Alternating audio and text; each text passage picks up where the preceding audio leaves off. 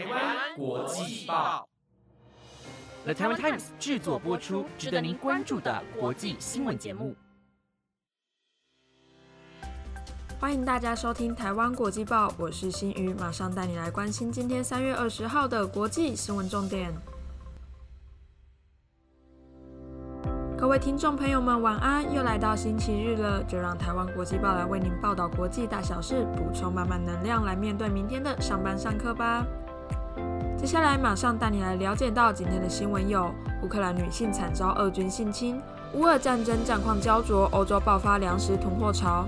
中国疫情又爆发，多省疫情严峻；日本强震影响供电，东北新干线抢修中；南北极越来越热，创下三月新高温纪录。如果想了解今天的新闻内容，就跟我一起听完台湾国际报吧。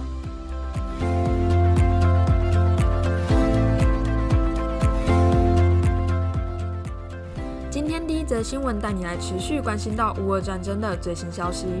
俄罗斯入侵乌克兰后，战火不断延烧，造成许多乌克兰士兵及无辜的民众伤亡。近日，乌克兰议员及外交部长还指控俄罗斯军人在入侵乌克兰后，侵犯许多乌克兰女性，就连幼童及年长的妇女都不放过。有些受害者被性侵后还惨遭处决。乌克兰外交部长库列巴在本月四号所发布的声明中表示，俄军不仅用炮弹轰炸城市，甚至在攻占乌克兰后侵犯了许多女性，而他目前已经得知大量的案例。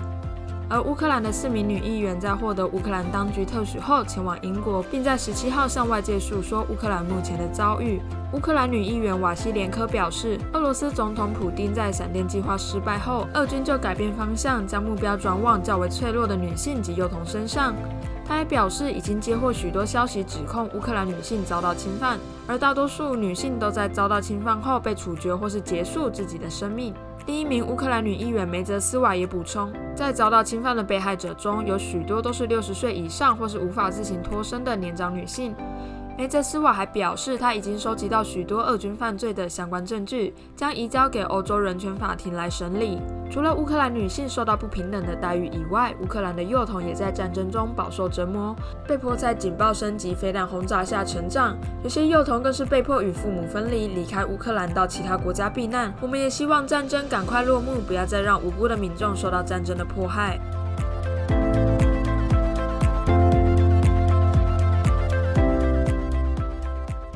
这则新闻就带您关心到，因为乌俄战争所造成欧洲爆发的囤货潮。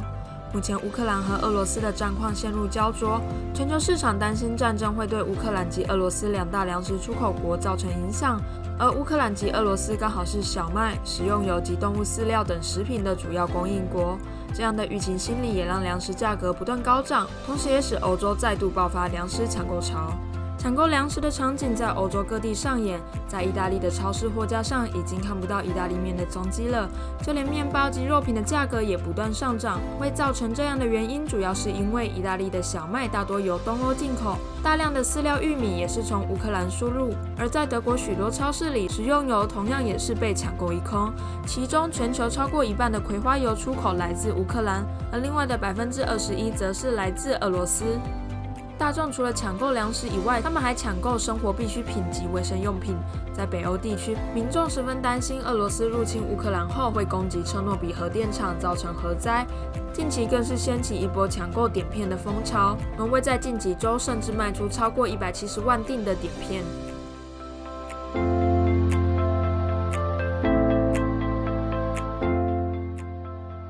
下一则新闻带你来了解到中国疫情的最新消息。今年三月至今，短短半个月内，中国累积了将近一万起的本土确诊病例，这也成为本月召开中国两会的重要议题之一，并决议在各地实施外防输入、内防反弹的策略，以动态清零的模式应对，来避免疫情对中国经济造成大规模的冲击。但是，在中国两会闭幕后不久，本土疫情就在中国大规模爆发。中国疫情截至二十号零时新增确诊病例一千六百五十六例确诊，以及本土无症症状感染者两千一百七十七例。在新增的病例中，又以吉林省的疫情最为严峻，光是吉林一省就新增一千一百九十一例，超过中国新增确诊病例的一半。中国疫情急剧升温，政府又坚持实施严格的清零政策，全国至少有十一个城市下令封城，就连号称不会封城的上海，近几天住宅区也大规模关闭，并采取核酸检测来进行普筛。上海市卫健委主委吴金雷也表示，接下来的疫情发展会处于相对比较高位的状态一段时间，而中国的疫情会如何发展，就让我们来持续为您关注。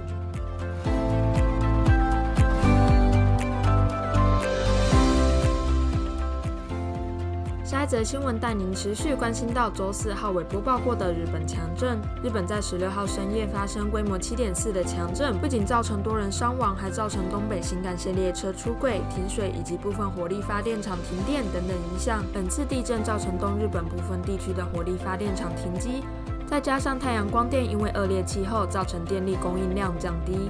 东京电力公司十八号晚间急忙呼吁民众配合节电来暂缓电力供应不足的问题。地震除了造成电力供应降低，还造成部分地区自然水管设备损坏，约有三万三千多户停水。相关单位也希望在今天完成抢修并恢复到正常供水。另外，JR 东日本公司今天也开始移除出轨的东北新干线列车，并持续进行抢修损坏路段。JR 东日本公司也在十九号加开临时快速列车来运输两地乘客，而目前预估移除出轨车辆及抢修损坏的电线杆还需要一段时间。东北新干线大约要到四月以后才能恢复全线通车。我们也希望日本能尽速回到正常生活。天佑日本。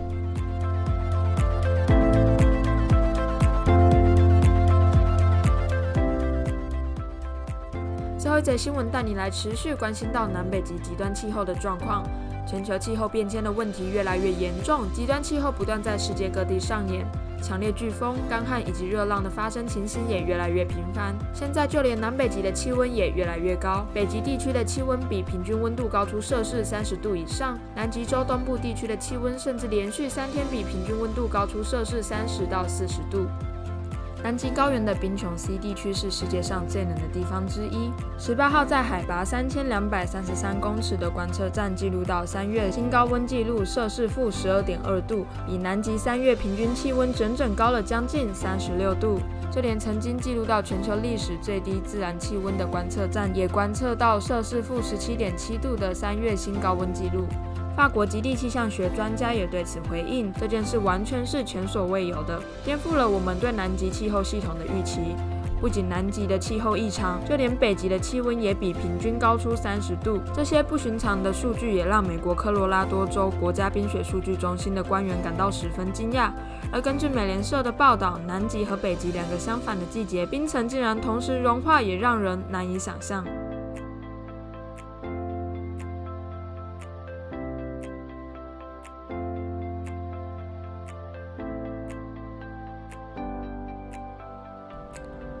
以上就是今天的台湾国际报新闻内容，由了台湾 Times 制作播出。感谢大家的收听，我们下次见。